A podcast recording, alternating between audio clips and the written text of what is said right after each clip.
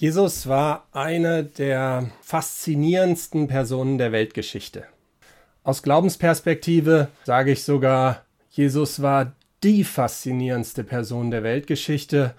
Und bei all dem, was ich von ihm gehört habe, glaube ich, der war nicht nur Mensch, sondern da ist Gott zur Welt gekommen. Und er ist in Angesicht zu Angesicht mit Menschen unterwegs gewesen.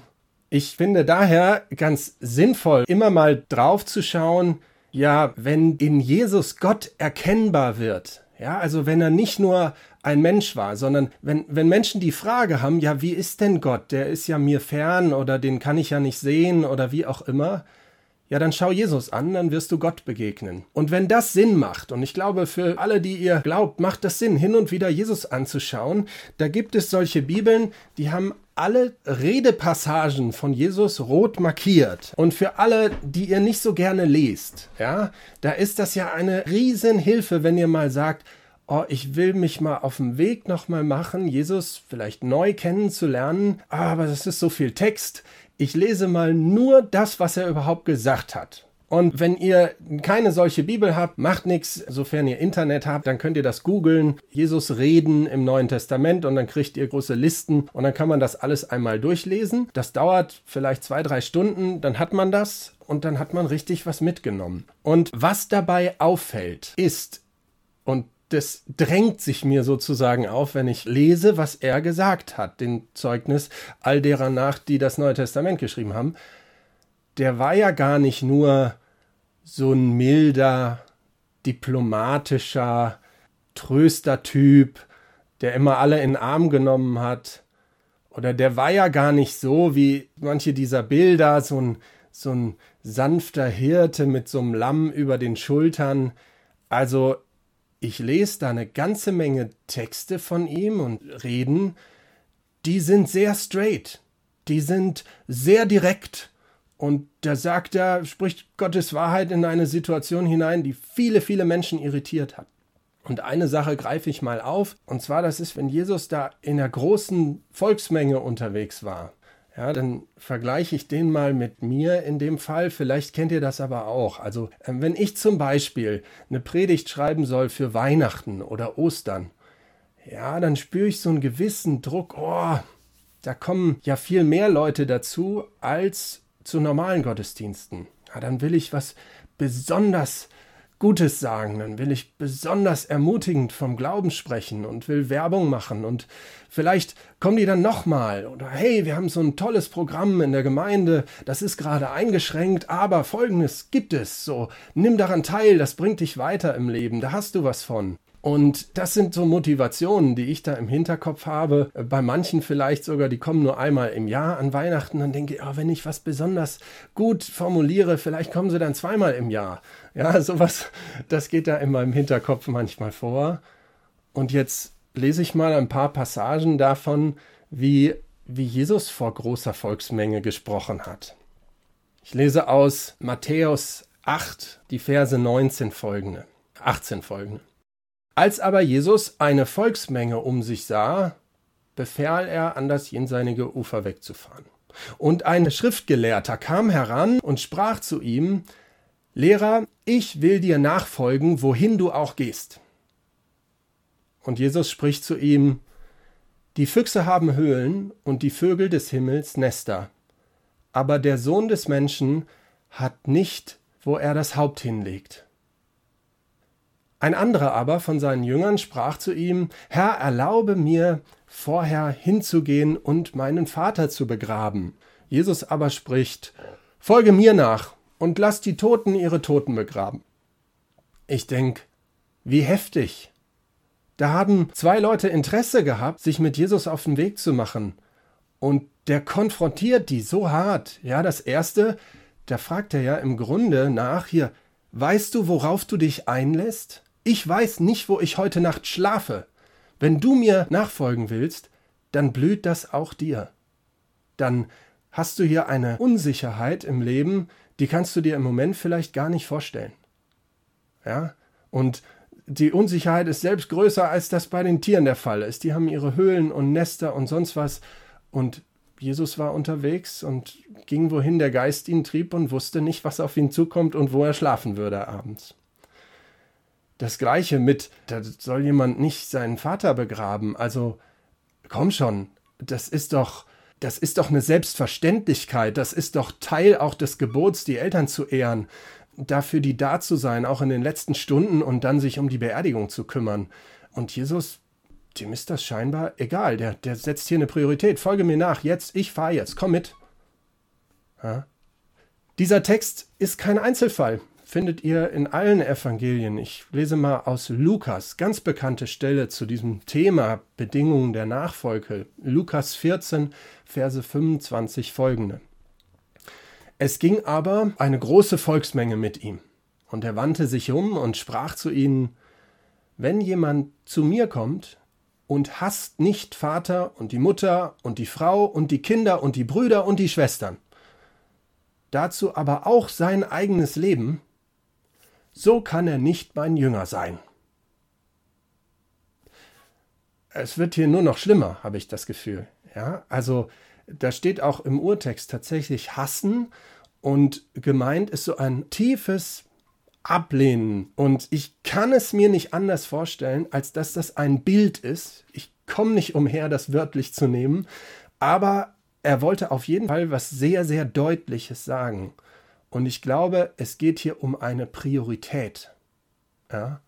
Und wenn es dir im Leben wichtig ist, dass du Ansehen hast vor Menschen, und da ist ja einleuchtend, dass man als erstes auf die Familie schaut, ja, dass die einen schätzen und, und achten und dass da Harmonie herrscht und so weiter, dann riskierst du was, wenn du dich mit Jesus auf den Weg machst. Es gibt ja eine Menge Lebenswandel, der ist sehr angesehen. Christ zu sein, Nachfolge Jesu ernst zu nehmen, auch vielleicht im ethischen Bereich zu sagen, und ich suche so gut ich kann danach, was Gottes Wege sind fürs Leben. Das ist manchmal überhaupt nicht angesehen. Und ich kenne Menschen, die sind zum Glauben gekommen und wollten sich taufen lassen und auf den Weg machen. Und die, die waren wahnsinnig hin und her gerissen davon, dass sie wussten, dass die Eltern verachten das und die wollen das nicht. Und die wollen, einmal war es ein Jugendlicher und der hatte da eine heftige Konfrontation, einmal jemand Älteres. Und da waren so im Hinterkopf, ich möchte die nicht enttäuschen. So, ich, ich kann das nicht machen, vielleicht kann ich so eine Light-Version fahren oder irgendwie sowas. Also großer Konflikt, Glauben gegen Weltbild der Eltern. Kann euch passieren, wenn ihr mit Jesus unterwegs seid. Vielleicht seid ihr so gesegnet, dass ihr das nicht erfahrt, unter euren Eltern oder Kindern oder Brüder und Schwestern, dass ihr da merkt, auch das ist leicht, die Priorität auf Jesus zu setzen, weil alle das auch so machen. Ja, da kriege ich nur Bestätigung, wenn ich das so mache. Ja, dann schaut mal darüber hinaus. Da kann man ja auch fragen hier, und Jesus sagt an anderer Stelle, wenn ihr andere mehr liebt als mich, ja, dann könnt ihr nicht mit mir unterwegs sein. Dann habt ihr was falsch verstanden im Glauben. Also Ansehen vor den Menschen ist hier von Jesus absolut in Frage gestellt. Ein kleines Beispiel aus der Kirchengeschichte. Baptistischer Pastor Martin Luther King, der hat sich in die Bibel vertieft, der hat nicht nur seine Rede geschrieben von I Have a Dream, sondern tausende Predigten. Und er hat von sich gesagt, als allererstes bin ich nicht Menschenrechtler, sondern ich bin Pastor des Evangeliums. Und er hat es durchgehalten. Sicherlich war bei ihm auch Licht und Schatten im Leben, wenn man da genauer hinguckt, aber trotzdem glaube ich ihm, diese Prioritätensetzung und diesen Grundsatzimpuls, mit Jesus zu leben und ihn in den Mittelpunkt zu stellen seines Lebens.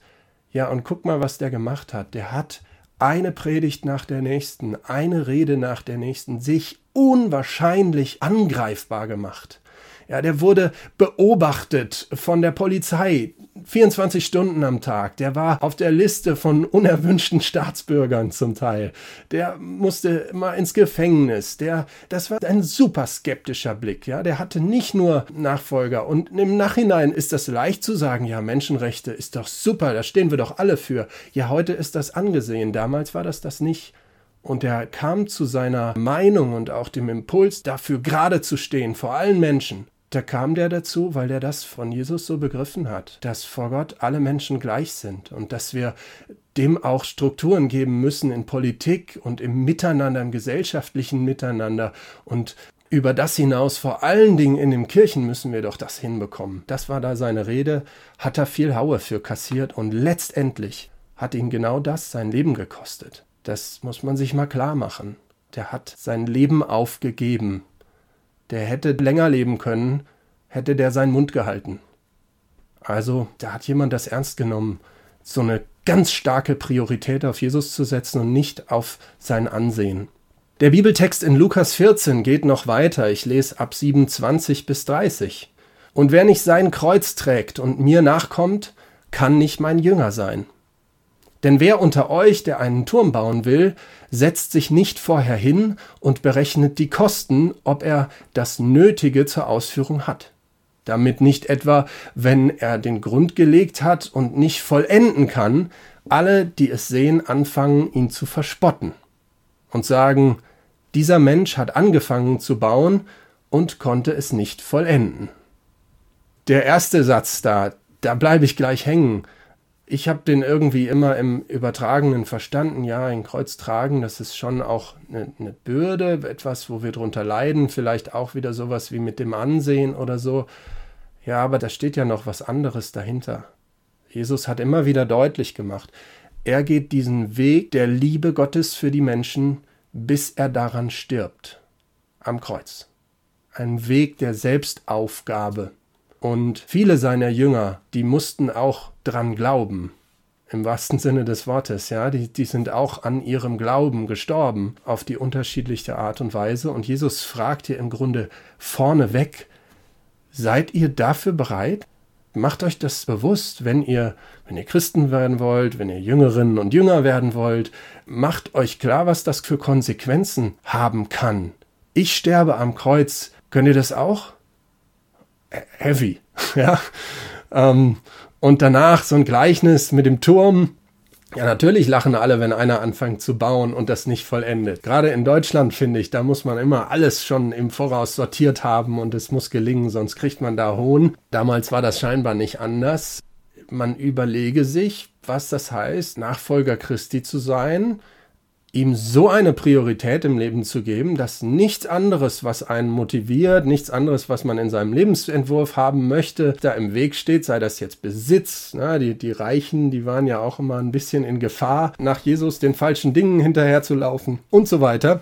Und nicht, dass jemand da loslegt und in einem Gottesdienst sagt, ja, ich will mein Leben Jesus übergeben und mich taufen lassen oder andere erleben das in der Konfirmation und sagen, ja, und ich bin ganz begeistert und ich habe das hier im Lowpreis erlebt, dass Jesus mir nah ist. Ja, und zwei Jahre später da kommt vielleicht eine erste Lebenskrise und ich übertreibe das jetzt ein bisschen, damit ihr den Punkt versteht.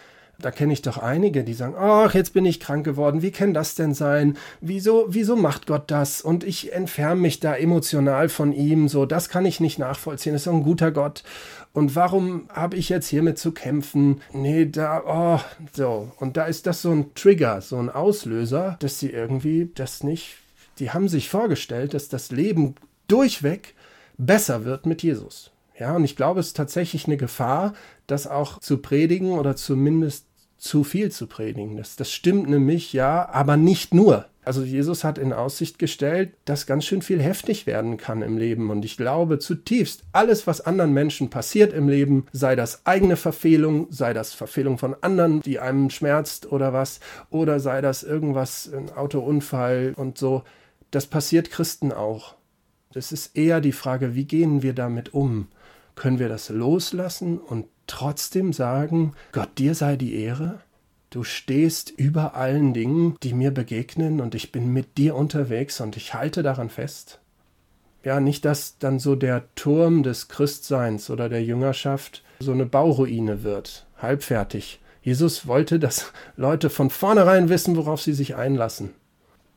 Weiter geht's. Vers 31. Oder welcher König, der auszieht, um sich mit einem anderen König in Krieg einzulassen, setzt sich nicht vorher hin und ratschlagt, ob er imstande ist, mit 10.000 jemanden entgegenzutreten, der mit 20.000 anrückt. Wenn nicht, So sendet der, während der andere noch fern ist, eine Gesandtschaft und bittet um Friedensbedingungen. So kann nun keiner von euch, der nicht allem entsagt, was er hat, mein Jünger sein. Das Bild ist ein bisschen archaisch. Zum Glück sind wir nicht andauernd konfrontiert, zumindest nicht in nächster Nähe mit Krieg und Kampf, Konflikt und Gewalt. Damals war das ein bisschen anders. Aber wir wissen, glaube ich, was er meint. Und im übertragenen Sinne, auch hier wieder, macht ja ganz klar, ihr seid in der Unterzahl. Ja, an einer anderen Stelle steht, ich sende euch wie Schafe unter die Wölfe. Das ist jetzt nicht so der Ausblick darauf, dass alle Menschen einen jubelnd aufnimmt, wenn man sagt, ich stelle Jesus an die erste Stelle in meinem Leben. Und wenn mich jemand fragt, dann sage ich das auch. Nee, man macht sich angreifbar, man verliert das argumentativ. Ja, Glauben ist Glauben. Gäbe es ein Wissensargument, was vollkommen wasserdicht ist, dann wäre ich meinen Job los. Das würde ich einmal auf eine DIN A4-Seite aufschreiben und dann würde ich das überall hinpinnen und jeder, der es liest, würde sagen, wenn er den rational denkt, ja wunderbar, da mache ich jetzt auch mit. Das ist total überzeugend. So erlebe ich das nicht, sondern alle Weltanschauungen, ja, selbst die naturwissenschaftliche, im letzten hat das immer eine Glaubensebene und hat das immer eine Ebene, wo man nur in Zeugnissen darüber sprechen kann. Zeugnis heißt zum Beispiel, ich glaube das, ich habe da eine Erfahrung gemacht, das war so und so und daraus ziehe ich, ich habe Gott erlebt, wie er sich in Jesus Christus gezeigt hat. Ja, schließen tut er und er macht das nochmal ganz besonders deutlich. So kann nun keiner von euch, der nicht allem entsagt, was er hat, mein Jünger sein. Das Salz ist gut, wenn aber auch das Salz kraftlos geworden ist, womit soll gewürzt werden? Es ist weder für das Land noch für den Dünger tauglich. Man wirft es hinaus. Wer Ohren hat zu hören, der höre. Ich habe hier mal so ein bisschen Salz, ja. Und wenn man drüber nachdenkt, ist einleuchtend, Salz hat eine einzige Funktion. Er ist nicht dafür da, schön auszusehen, Außer man hat so Dekosalz in so Mühlen und so. Aber gut, es hat eine Funktion. Das macht den Unterschied. Wir Jüngerinnen und Jünger, wir Christen sollen Salz der Erde sein. Ja, wir sollen einen Unterschied machen. Wir sollen Gott in der Welt bezeugen. Und wenn wir das so gar nicht mehr machen, weil wir damit anecken oder weil es uns etwas kostet, weil wir die Prioritäten nicht setzen möchten, die Gott fordert.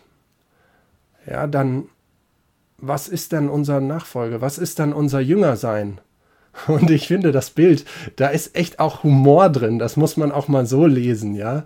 Dünger, ja, da, da steht der, da steht Gülle, ne? Das ist der Standarddünger damals. Das hilft allem zu wachsen und so. Also da ist was Gutes, ne? Das hat auch eine positive Funktion. Super. Jetzt stellt euch mal vor, da steht jemand, der als Jünger angefangen hat, aber sagt, nee, er, er, der will das nicht durchhalten. Er versucht so einen Mittelweg, irgendwie Jesus neben anderen Dingen zur Priorität zu machen. Ja. Da steht jemand auf Gottes Misthaufen, ja, oder Gottes äh, Gülletank und so. Und, und Gott sagt so, hier, geh, geh weg hier. Du, du ruinierst mir meinen Dünger. Du ruinierst mir meine Gülle. Ja, das ist ja total krass.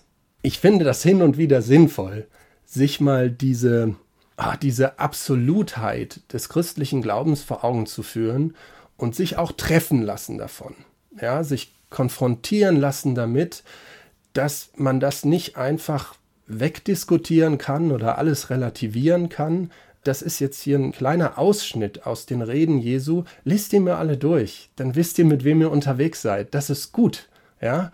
Und da kommen solche Passagen öfter vor, als man denkt. Ja. Und dem entgegensteht, hey, macht euch mit Jesus auf den Weg, werdet Jünger und ihr seid mit Gott unterwegs, mit dem Erfinder des Universums, mit dem Schöpfer von Himmel und Erde, mit dem, der sich das Leben ausgedacht hat, mit dem, der was vorhat mit euch, der Sinn gibt im Leben, der sogar Sinn gibt, nicht nur irgendwie zur eigenen Erfüllung zu gelangen und glücklich zu werden, sondern der mit euch was vorhat an anderen Menschen.